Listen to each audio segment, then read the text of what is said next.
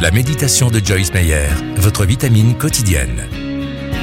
Accepter l'invitation de Dieu. Je vais t'instruire et t'indiquer le chemin que tu devras emprunter. Je serai ton conseiller, mes yeux veilleront sur toi. Psaume 32, verset 8. Le diable cherche à nous maintenir dans le légalisme. S'il ne peut pas nous condamner pour ce que nous faisons, il essaiera de nous tourmenter pour ce que nous ne faisons pas. Il veut que nous nous sentions coupables quand nous négligeons de lire la Bible et de prier, sous-entendant que Dieu n'est pas content de nous ou même qu'il est en colère à cause de ce que nous n'avons pas fait. Dieu ne nous condamne jamais pour notre manque de discipline, mais il nous invite avec amour à passer du temps avec lui.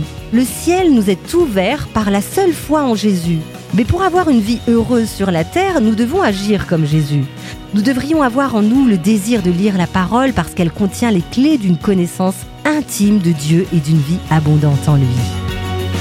Si vous souhaitez avoir plus d'encouragement de Joyce Meyer, abonnez-vous gratuitement à la newsletter sur joycemeyer.fr.